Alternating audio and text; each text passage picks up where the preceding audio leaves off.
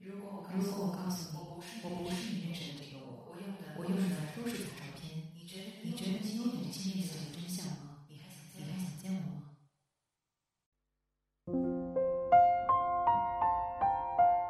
宅男先生这个月第六次拒绝了聚会邀请，我听着手机里传来电话被挂断的嘟嘟声，怒发冲冠，恨不得杀上门去炸掉他的厨房，掀翻他的花花草草，点着他的鼻子骂：“祝你在家长成一朵参天大蘑菇，得道成精，羽化登仙。”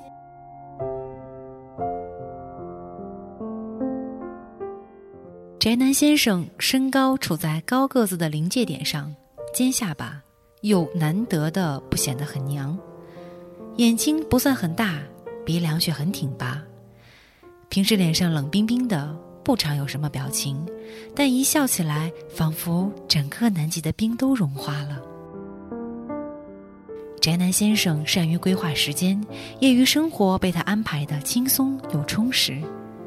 即使遇到什么特殊情况，忙得晕头转向，他也不会忘记给阳台上的花花草草浇水除虫，还要给那株被他养得比头都大的仙人球转转晒太阳的方向。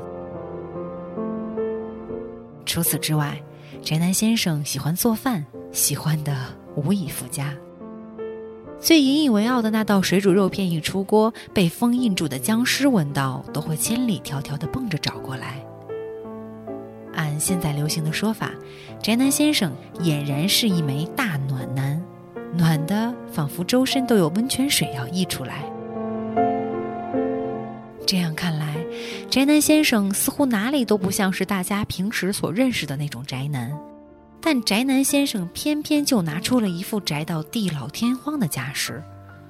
他几乎从来不会参加集体活动，更不用说什么远足旅游。跟朋友的交往不见得密切，却跟各家的快递员混得特熟。有一次，我提前半个月约饭，请他去一家口味甚佳的私房菜馆，但到了那一天，宅男先生几乎以死相逼，最终还是把地点改在了家里。换到古代，仅凭大门不出、二门不迈这一项，给他的贞节牌坊都要立上满满一街。有时我实在是看不下去，苦口婆心的劝他走出家门，到外面来看一看。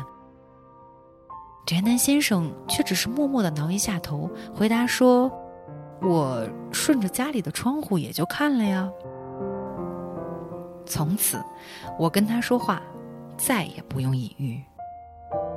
拒绝聚会邀请之后，宅男先生又默默的在家蛰伏了一段时间。几乎与世隔绝。突然有一天，宅男先生竟然破天荒的主动打了电话给我。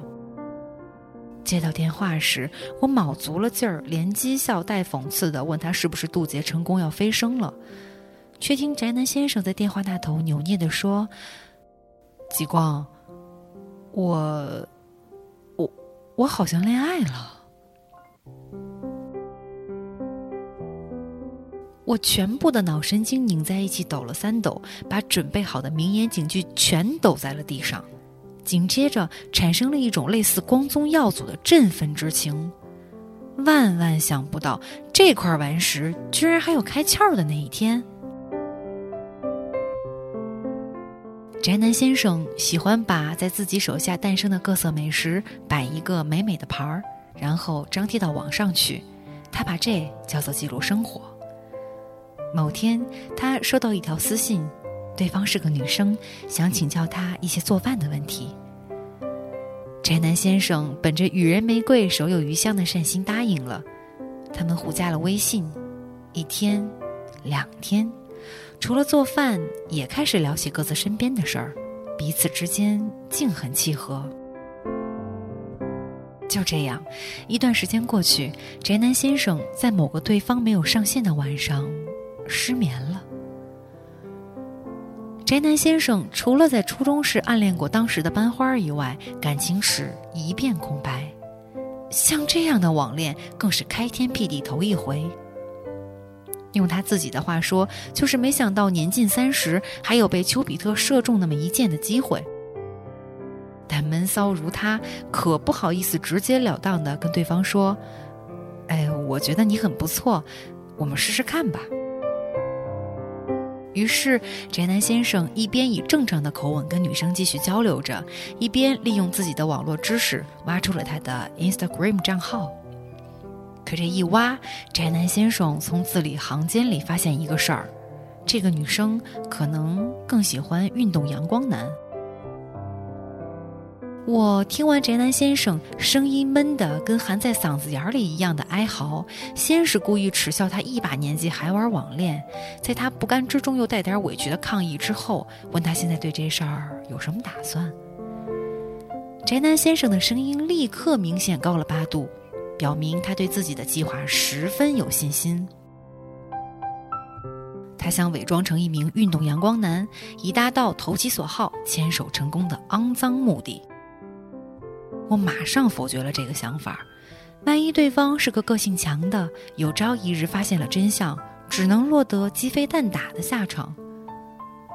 话筒那边沉默了一会儿，宅男先生说要好好考虑一下，然后就挂了电话。放下电话，我回想着宅男先生刚刚那认真无比的语气。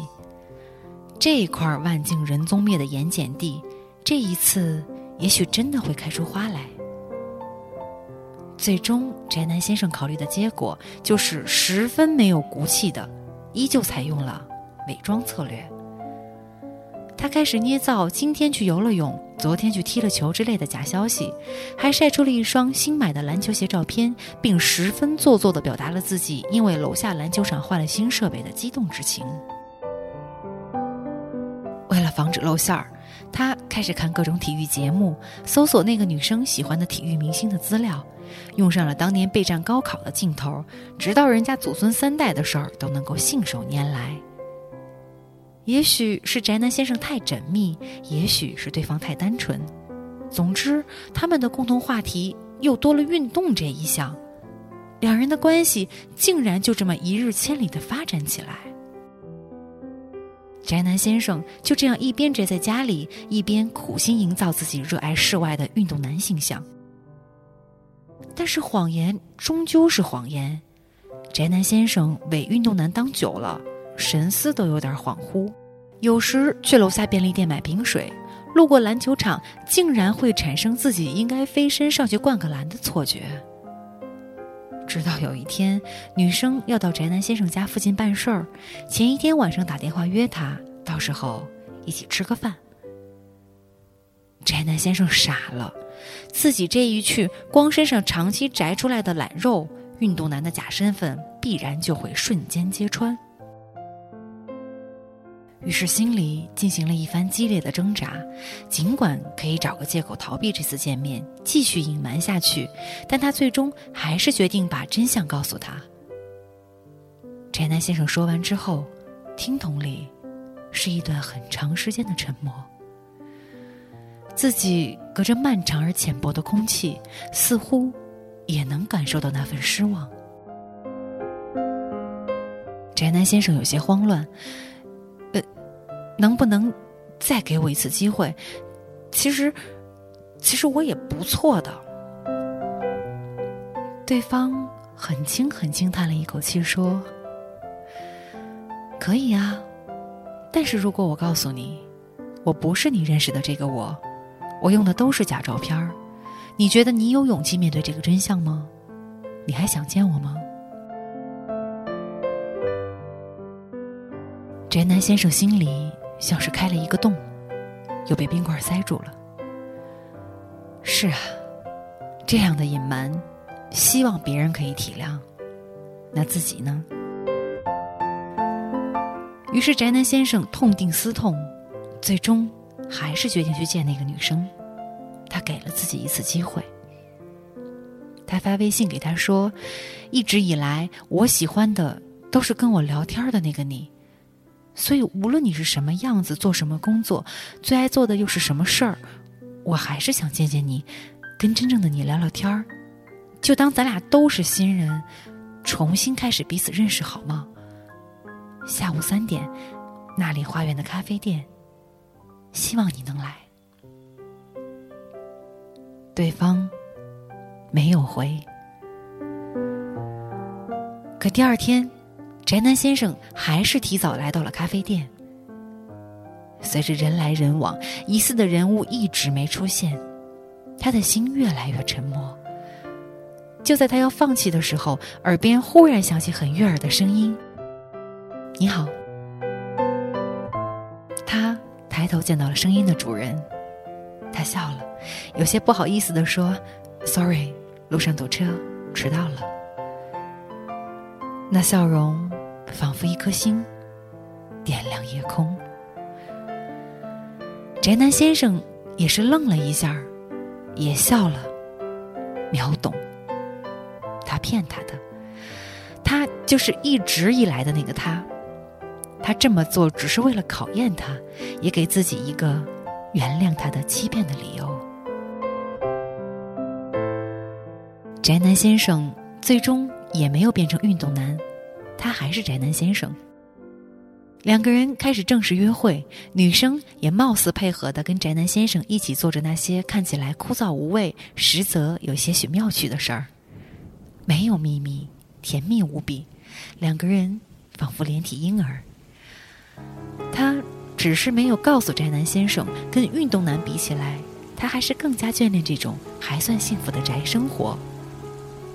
某种程度上，他其实一直爱的都是宅男，而他迟到的原因，也无非是终于决定要给他一次机会，给彼此一个机会。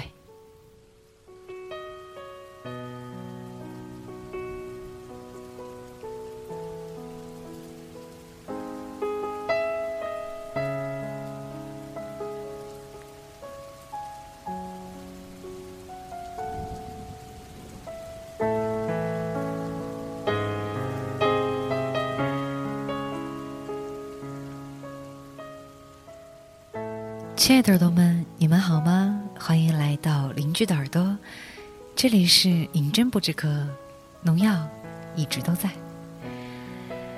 嗯，今天的问候呢放在最后面，这一期呢是一个挺温暖的小故事，然后觉得换一种方式可能也会挺好的吧。